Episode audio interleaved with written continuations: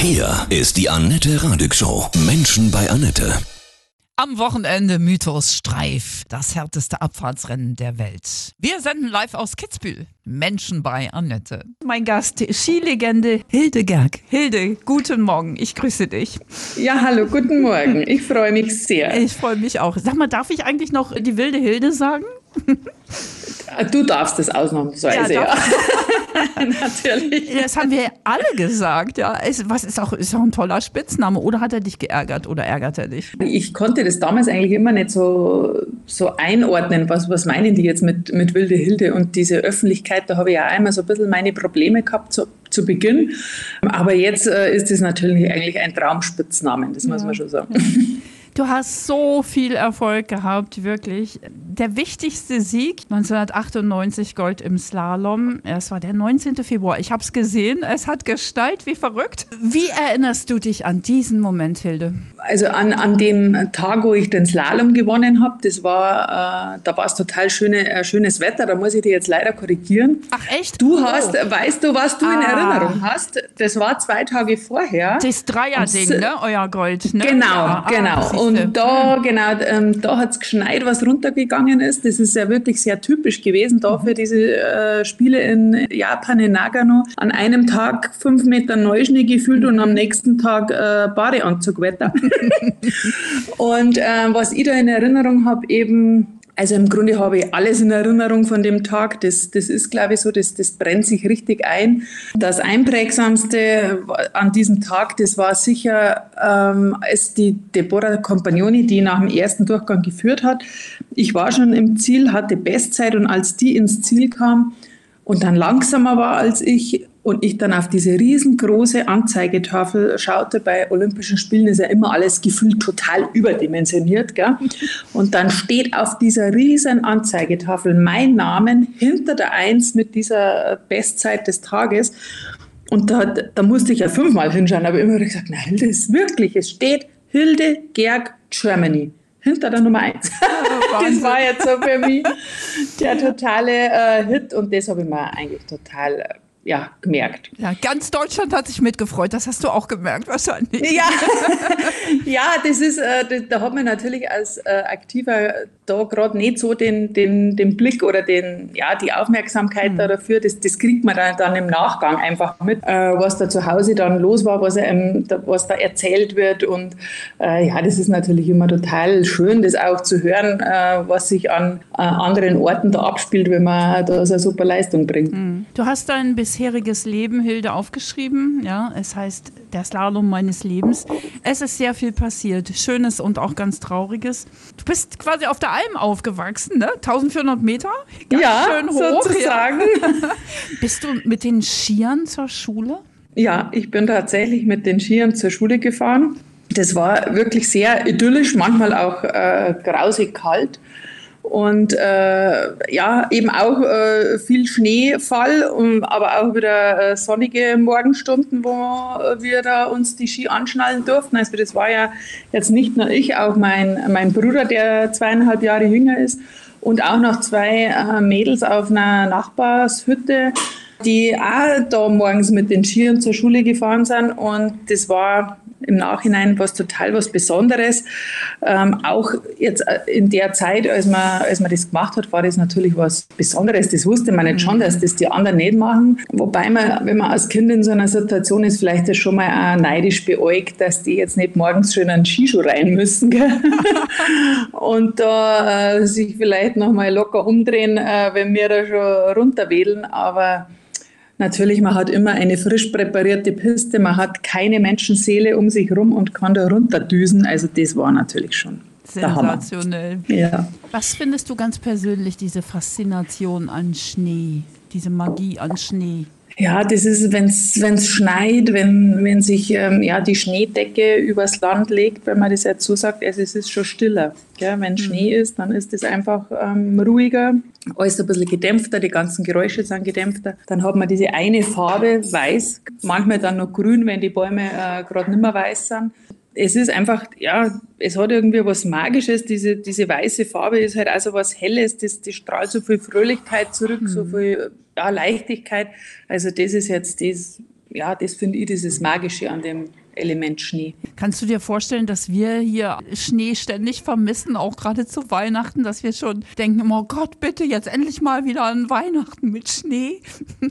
ja, das kann ich äh, tatsächlich nachvollziehen, weil das bei uns mittlerweile leider auch schon nicht mehr selbstverständlich mhm. ist. Also, dass, dass wir jetzt äh, sagen können, es ist jetzt von Mitte Dezember weg wirklich eine geschlossene Schneedecke, das ist jetzt äh, in in den Höhen oder äh, so, wo ich jetzt wohne, da, Berchtesgaden, Königssee, ist das jetzt auch nicht mehr äh, regelmäßig auf 600, 700 Meter, dass man da geschlossene Schneedecke hat. Da muss, da muss man schon weiter rauf. Also da muss man schon auf 1000 Meter dann. Mhm wohnen. Du merkst diesen Wandel auch. Ja, definitiv. Mhm. Also äh, der Vergleich jetzt, ähm, wo ich eben, was wir gerade angesprochen haben, wo ich mit den Skiern zur Schule gefahren bin, von 1498 Meter oder was die ja. äh, Hütte liegt, ähm, auf, glaube ich, 750 oder 700, was jetzt allein Gries hat.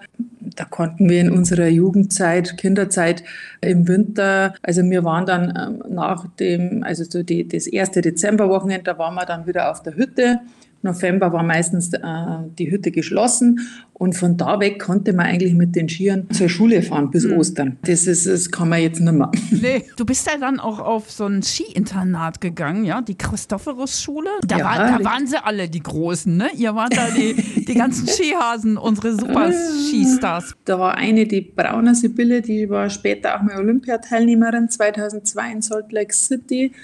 Die Karin Gilgenreiner, die kam aus demselben Ort wie ich, die ist C-Mannschaft. Nach der C-Mannschaft, glaube ich, hat die dann aufgehört.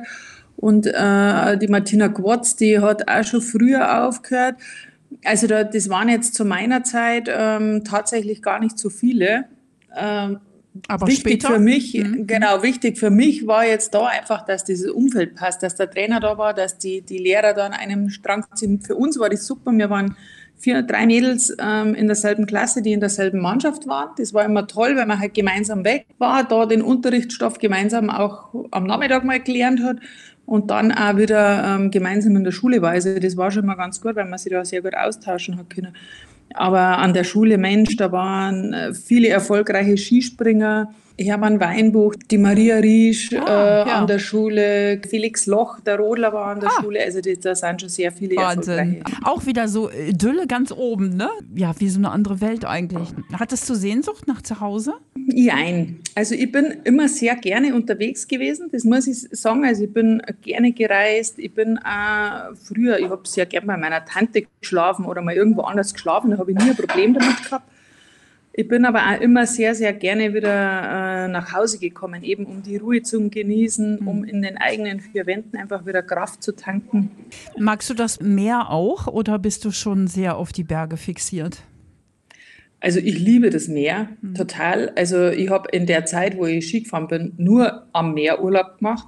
Klar, da brauchst du den Weitblick mhm. und die Wärme und Sonne, Strand und äh, leckt mich am Arsch quasi.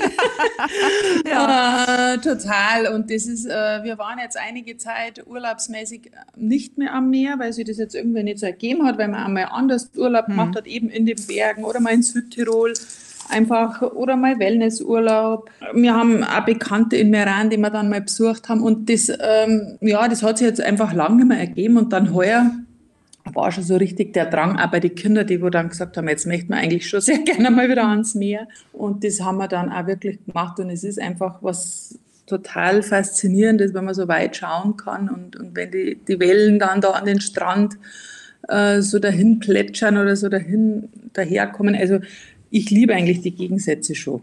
Schön, das muss ich ja. schon sagen. Was mich interessiert, wenn du im Slalom auch da so runterjagst und dann fädelt man mal ein, ne? dann ist ja alles vorbei. Was denkst du in diesem Moment bei einem Rennen, wenn das mal passiert ist?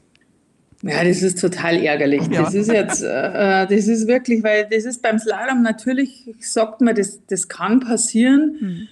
Ähm, es ist natürlich immer ein Fehler, dass man den Schwung nicht richtig ähm, angesetzt hat. Und das ist genau, das ist genau die, die, die Balance, die man finden muss. Äh, wenn man nämlich zu weit ums Tor fährt, ist man langsam. Mhm. Das ist einfach so, weil, weil man halt dann einfach Weg verschenkt. Und wenn man halt zu nah ist und einfädelt, dann ist halt das ganze Rennen weg. Also das ist halt immer so, ja, ein Ritt auf Messerschneide, kann man sagen. Und wenn sie das dann nicht ausgeht äh, und man fädelt da ein, das ist halt einfach total ärgerlich. Da, ähm, ja, da braucht man immer ein bisschen, bis man es verdaut hat, wobei es eher besser ist, man fädelt ein, man hat was riskiert, man war mutig ähm, und es hat halt nicht ganz funktioniert, als wir, wenn man jetzt einen ganzen Lauf verbremst und dann da ewig ja. weit hinten ist, dann äh, ist das auch wieder nicht gerade äh, ja. sehr produktiv. also volles Risiko. Thema Angst. Ne? Also ich meine, gut, viele von uns können Skifahren, aber eure Geschwindigkeiten sind ja schon mal äh, eine ganz andere Sache. Hattest du jemals Angst? Ja, das würde ich jetzt schon sagen. Das kann ich jetzt für mich schon sagen, äh, wo ich meine erste Abfahrt gefahren bin als, als Jugendliche äh, bei der deutschen Meisterschaft in Garmisch-Partenkirchen. Da habe ich beim zweiten Trainingslauf tatsächlich abgeschwungen und habe gesagt, nein, hier fahre ich nicht mehr weiter. Da unten ist ein Sprung, da stürze ich sicher.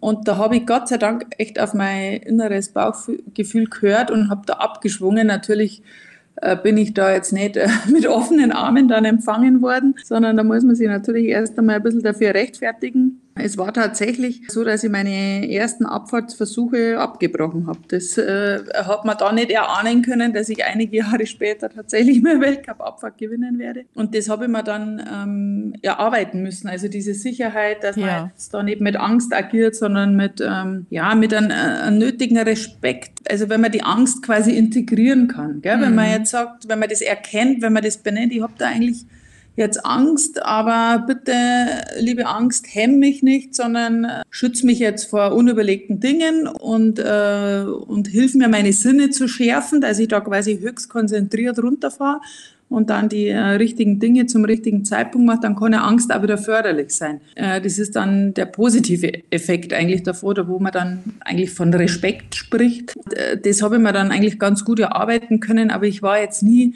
diejenige, die da äh, gesagt hat, äh, ich fahre einfach jetzt, ich fahre wild drauf los und, und äh, ganz egal was kommt, das habe ich alles im Griff. Das war jetzt bei mir nicht so, sondern das war schon all, alles hart erarbeitet und auch so mit einem kontrollierten Risiko.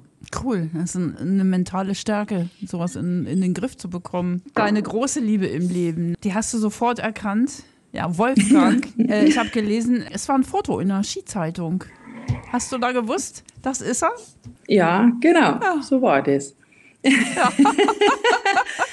also so war das. das da habe ich mir halt so, ich weiß nicht, ob du so Situationen kennst, ja. wo man so im Hinterkopf mal so, so eine Meldung bekommt und dann denkt man sich wieder, ja, so ein Krampf, gell? Aber halt so irgendwie so, äh, da hat man gedacht, ja, da, den hätte ich mal kennenlernen. Ach, vielleicht heirate ich den mal so. Das war so im Hinterstübchen, gell?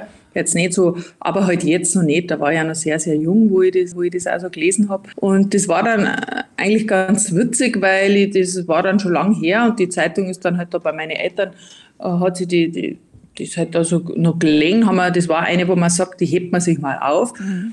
Und dann äh, habe ich dann gehört, als ich nach Berchtesgaden eben an die Schule gegangen bin, habe ich gehört, ähm, ja, der, der Wolfgang Grassel, der wird äh, bei euch in der Mannschaft auch noch mithelfen ab September und der ist aus Berchtesgaden und wird euch dann vor Ort auch dort beim Training betreuen und so. Mm. Und dann, äh, dann habe ich mir gedacht, Wolfgang Grassel, hm, wer ist denn jetzt das? Da war das jetzt gleich gar nicht so noch auf meinem Schirm. Mhm. Und dann ähm, habe ich die, habe ich gedacht, das war doch der da in der Zeitung, jetzt muss ich das mal nochmal rausgeruschen. Und dann habe ich mir das nochmal, ah ja, genau, das ist so. Ja, und dann, ja, das war, mein Gott, das waren halt so Schwärmereien, was man da so hat, einfach mit 16. Und das hat sich halt dann Jahre später tatsächlich so rauskristallisiert, dass wir dann äh, ein Paar wurden, genau. Geheiratet, zwei Kinder bekommen, ja. durch dick und dünn gegangen und dann kam der Tag, als Wolfgang gestorben ist. Mm, ja, zu dem Zeitpunkt war das, war das wirklich also, total extrem, weil die Kinder ja auch noch sehr klein waren. Äh, wir hatten da eine Phase, da ist quasi Haus gebaut worden 2007. Dann ist die Anna auf die Welt gekommen im Herbst 2007. Da sind wir dann kurz nach der Geburt eigentlich erst in das Haus eingezogen. Also ähm, während der Bauphase äh, war ich halt schwanger, dann hochschwanger, dann mit einem sechs Wochen alten Kind umziehen, ist auch nicht immer das Lustigste. Ähm, eigentlich mit dem Sport gerade mal aufgehört, noch gar nicht so richtig wieder im neuen Leben. Also da war immer nur dieses Bauen, Hausbauen zu Hause, schwanger, Kind, Kind kriegen, äh, wieder von einem Haus zum anderen. Äh, dann kam da der Winter. Ähm, der Wolfgang war ja damals auch äh, immer viel fort, auch wenn ich äh, jetzt dort äh, zu Hause war. Und ich selbst war ja da auch dann schon in diesem ersten Winter mit der kleinen Anna des Öfteren beim Kommentieren unterwegs. Dann ist der kleine Wolfgang noch gekommen. Dann habe ich ja, ja Kommentationspause gemacht quasi. 2009 war das dann, da war ich nicht beim Kommentieren. Dann äh, 9, 10 äh, äh, bin ich dann auch wieder äh, fort gewesen, auch beim Kommentieren. Zu Hause haben die Ferienwohnungen waren dann im Sommer quasi schon Thema und unser, unsere andere Anlaufstelle und zu der Zeit bei uns ist, ist sehr viel Wald dabei, gell? Mhm. also Wald, der wo zum Hof gehört. Auch bei uns ist so sehr starker Borkenkäferbefall gewesen, gerade in der Zeit. Und da war das wirklich so, dass die im Sommer, wenn der Wolfgang daheim war, dann waren die da immer in dem Wald und haben diesen scheiß Borkenkäferbefall da beseitigt. Ja. Und äh, bei uns ist ja alles hügelig und, und, und schwierig, äh, das aufzuarbeiten. Also da kannst du jetzt nicht mit einer Maschine rein und, und du bist da in 0, nichts fertig, sondern das ist, das waren wirklich zwei Monate im Sommer, wo da der Opa und der Bruder auch, wo die da täglich quasi da im Wald waren. Und das war äh, alles einfach viel und, und anstrengend für das, dass man da ja erst einmal so in dieses neue Leben äh, angekommen mhm. ist und zwei kleine Kinder einfach da waren. Und dann war, ist so dieses äh, Jahr 2010, das war dann, dann waren die Olympischen Spiele in Vancouver, da waren die Kinder tatsächlich zu Hause und, und Wofel und ich äh, waren in Vancouver eher mit der Mannschaft, mit der Abfahrtsmannschaft und ich beim Kommentieren. Das war eigentlich auch total schön, weil wir da ja, abends einmal wohin gehen haben können, keine Kinder dabei ja. und so. Also das war angenehm. Dann hat man gesagt, ja, jetzt wird das ein bisschen lockerer. Jetzt ist das daheim. Mhm. Zu Hause hat sich das jetzt alles ein bisschen eingespielt. Ähm, die Kinder werden größer und, und, und. Und so war eigentlich ja, dieser Frühjahr dann quasi. Und, und genau, und dann ähm, kam da dieser 12. April, wo, wo der einfach nicht mehr, nicht mehr heimgekommen ist. Äh, und das war dann, das war natürlich für mich ähm, körperlich, äh, psychisch ja sowieso, aber auch körperlich brutal anstrengend, wenn du, wenn du plötzlich einfach äh, für hm. zwei so kleine Kinder verantwortlich bist und die mehr oder weniger Tag und Nacht betreust, weil die zu dem Zeitpunkt waren die noch nicht in, in der Kita oder im Kindergarten. Die waren einfach wirklich bei mir. Ja. Und da war das schon super, dass, dass Wolfgangs Eltern einfach auch nebenan mhm. gewohnt haben und die Kinder, durch das, dass, dass ich halt eben auch da beim Arbeiten weg war, das gewohnt waren, dass die auch bei Oma und Opa schlafen. Gell? Das mhm. war ihr zweites Zuhause quasi. Das war dann da schon eine große Hilfe. Wolfgang hatte einen Aortenriss. Konntet mhm. ihr euch noch verabschieden? Nee, also da war ich äh, dann tatsächlich zu langsam. Mhm. So ein Aortenriss, glaube ich, das, äh, das sind vielleicht fünf Minuten oder zehn Minuten, mhm. wo du da vielleicht noch ein bisschen ansprechbar wärst. Wobei es eher glaube ich, am, am, am, Vormittag schon mal gemerkt hat, dass jetzt da irgendwas nicht stimmt, weil er da eine Sitzung hatte und, und die Sitzung da schon mal verlassen hat, weil es ihm nicht so gut gegangen ist. Und dann auch früher ähm, die Sitzung beendet hat und gesagt hat, ihm geht es nicht so gut, er fährt zum Arzt. Und eben während der Fahrt zum Arzt äh, ist es halt dann so weit ähm, ja, gerissen, muss man jetzt so, so sagen, der, äh, das Aneurysma, dass, dass er da quasi im Auto dann ähm, verblutet ist. Was hast du denn den Kindern gesagt? Die waren ja noch so klein. Ja, die, die, mit den Kindern habe ich da eigentlich so gesprochen, wie dass man einfach sagt, der Papa ist jetzt bei den Engeln, der Papa ist im Himmel, dem geht's gut. Also das, das war am Anfang hm. nur so einigermaßen ausreichend. Gell? Äh, wir haben uns halt dann auch viel abgelenkt und viel unternommen und äh, ja, das mit einer allein zu Hause zu sein und die da zu beschäftigen, das war schon oft schwierig. Also mir ist dann auch leichter gefallen, wenn man einfach was unternommen hat, irgendwo an einem Wasser war oder im Sommer dann mit der Bergbahn irgendwo raufgefahren ist, ein bisschen spazieren gegangen ist. Mhm.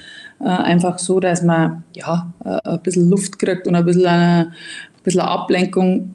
Die, äh, das war jetzt also mal die anfängliche Erklärung und dann versucht man halt immer wieder, wenn halt Fragen kommen, wenn irgendwas ist, dann äh, versucht man halt immer wieder ein bisschen mehr zum Erklären. Und dann hat man halt auch noch viele Videos gehabt, einfach da, wo gefilmt worden ist und da, wo der Wolfgang halt auch drauf war. Und das wollten die halt dann auch immer wieder anschauen. Die, das haben sie sich auch selber einschalten können. Und das haben die dann auch selbstständig so gemacht. Mhm. Ja, da, und ich habe halt einfach versucht, dass ich immer die, ähm, die Meldung ausstrahle, dass sie jederzeit halt über den Papa reden können. Gell? Ja, also, dass ich mir sage, äh, jetzt. Ähm, jetzt regt es mich nicht auf oder mhm. jetzt bin ich so traurig, dass ich nicht drüber reden kann, sondern dass man wirklich sagt, es ist einfach okay. In deinem Buch steht, wir glaubten, wir hatten noch so viel Zeit. Auf der Karte, die, die man an der Kirche verteilt, weiß ich gar nicht mehr, wie man es. Traueranzeige, genau. Ja, ja oder genau, so. mhm. genau. Was hast du jetzt für eine Einstellung zum Thema Zeit? Ja, das, also man kommt ja schon irgendwann wieder in diesen Alltagstrott rein, aber Zeit ist, ist was wahnsinnig Kostbares. Zeit mit jemandem zu verbringen, den man gern hat, äh, Zeit jemandem zu schenken, der es nötig hat. Äh, ich glaube, das ist allgemein das, das ist eigentlich unser, unsere Währung. Das ist eigentlich unser Zahlungsmittel, kannst du das schon fast so sagen. Mhm. Ähm, weil ähm, es bringt nichts, äh, immer nur materiellen Dingen hinterher zu rennen, wenn ich äh, dann letztendlich äh, für die Leute, die mit mir leben, keine Zeit habe oder kein offenes Ohr habe, weil ich einfach vielleicht zu viel arbeite oder mich da zu sehr äh, in, in meine Arbeit oder in auch vielleicht irgendein Hobby, das kann ja genauso gut sein, man hat ja auch oft zeitaufwendige Hobbys, dass man sich da so verkriecht, dass man eigentlich äh, vergisst, Zeit mit anderen zu verbringen oder vielleicht einmal Zeit mit sich selbst, was, was einem wirklich Spaß macht und was einem gut tut. Also ähm, das Thema Zeit, äh, ja, das hat sich definitiv verändert. Vorher ist es um Tausendstel gegangen und äh, dann ist man in so eine Unendlichkeitsschleife eigentlich gekommen, so die Zeit so überhaupt nicht mehr greifbar eigentlich war da mal eine ganze Zeit. Was kannst du anderen Menschen sagen, die vielleicht auch gerade einen lieben Menschen verloren haben? Ja, dass, immer, also, dass es immer, immer Auf und Abs geben wird in dieser ganzen Trauerverarbeitung, dass, dass es auch ein Teil von einem sein darf, also dass man es nicht, äh, nicht, auch nicht verdrängen sollte und ähm, dass man es annimmt und, und vielleicht auch lernt daraus zu wachsen. Eine gewisse Größe und Reife ist es auch, wenn man, wenn man was Schwieriges äh, durchgemacht hat oder auch mhm. gerade durchmacht, da kann man sich auch als Mensch vielleicht auch nochmal äh, selbst neu neu lernen, neu definieren, neue äh, Werte vielleicht auch für, für einen ähm, definieren und halt immer versuchen, wenn jetzt die, die Phasen so richtig ähm, tief und dunkel sind, dass man sich dann äh, erlaubt, fröhlich zu sein oder was macht es, wo einem da wieder rausreißt. Also man muss nicht leiden und man muss nicht depressiv sein, mhm. nur weil es irgendjemand anders von einem verlangt oder weil man meint, der muss jetzt noch traurig sein, sondern dass man wirklich dann auch versucht, äh, ja, sich wieder mit der Stimmung ein bisschen nach oben zu bringen. Weil das, das, das möchte derjenige auch nicht, der verstorben ist. Hm. Wenn, man muss sich ja mal vielleicht in die Situation des anderen versetzen, wenn der ähm, was sagen könnte, was würde, was würde er sagen. Dann äh, ist das, glaube ich, schon mal wieder eine ganz andere Sichtweise. Du bist wieder neu verheiratet, ja? Ja, genau. Und, ne, der Slalom deines Lebens. Ja. der Titel passt wirklich total gut. Hat diese Zeit, äh, als du Wolfgang verloren hast, hat dich das irgendwie ähm, angebundener gemacht? Ich glaube, äh, man ist.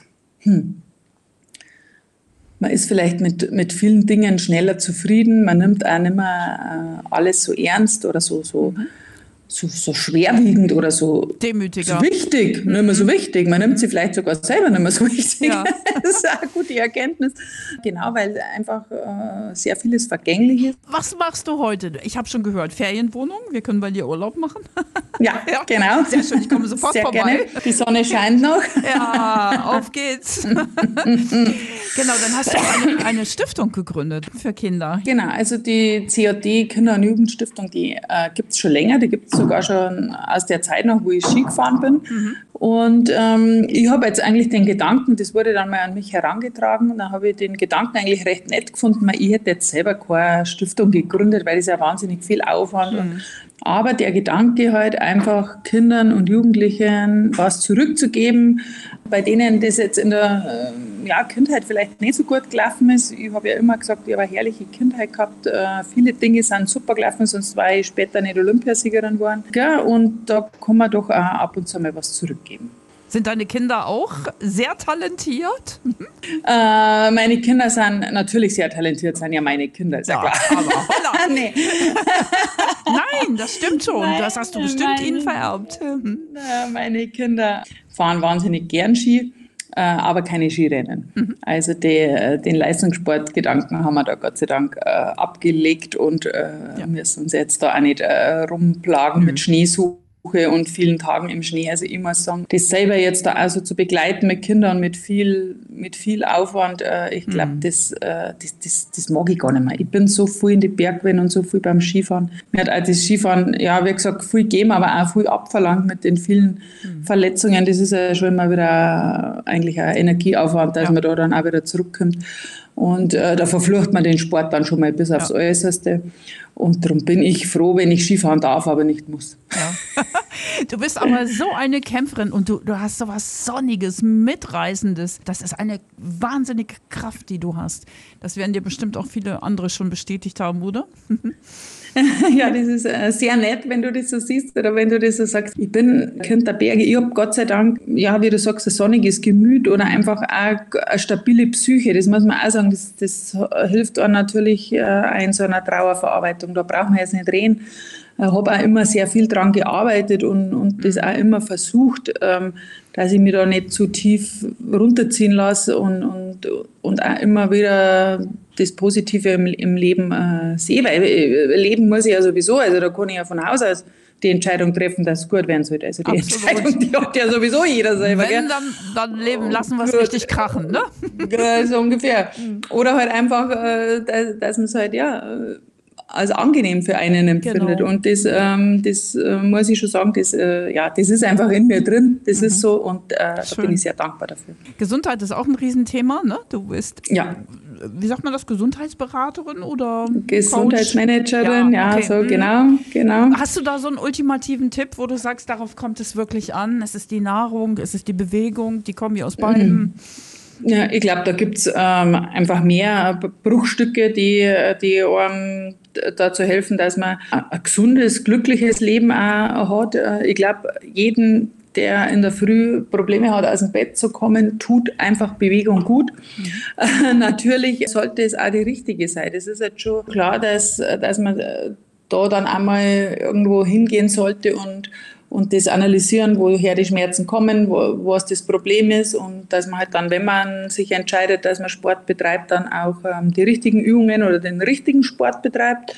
Das Thema Essen, das ist halt was, es soll halt immer genussvoll sein, es soll einem schmecken. Ich bin auch das, der, der Meinung, dass ein, zwei Kilo mehr manchmal gar nichts machen. Man muss nicht immer total dünn und, und super bodymäßig unterwegs sein. Die sind auch nicht oft äh, die gesündesten mhm. Menschen. Aber natürlich gibt es gewisse Richtlinien, an denen man sich halten sollte oder für gewisse Probleme, die wo man gerade hat, äh, das, die dementsprechende Ernährung. Es gibt ja mittlerweile so viele Ansätze und da ist nicht jeder Ansatz für jeden gleich gut. Also genau. das muss man jetzt auch so sagen.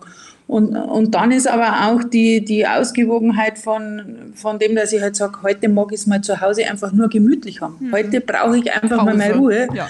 Genau, und äh, das vergisst man, glaube ich, auch manchmal in mhm. unserer schnelllebigen Zeit, dass man jetzt da noch, da, dann nehme ich lieber mal einen fetten Kaber und eine Sahne drauf und hau mich auf die Couch. Oh, äh, bringt mir vielleicht mir. oft einmal mehr, als wir nur eine Runde laufen. Ja, du musst jetzt los. Ja, ja du hörst kleiner, es schon. Dein gell? kleiner Hälter im Hintergrund. Die, die ganze Familie, genau. Ja, ähm, wir haben jetzt noch ein Geburtstagskind, ja. das werden wir jetzt besuchen. Darum sind Super. die schon so ein bisschen auf dem Sprung. Alles gut. Hildegerg, ich danke dir. Alles Liebe Liebe, ich komme vorbei. Ja, ja, ich sag danke. Ich freue mich auf deinen Besuch. Ja. Alles Liebe. Ja, danke, danke dir. dir.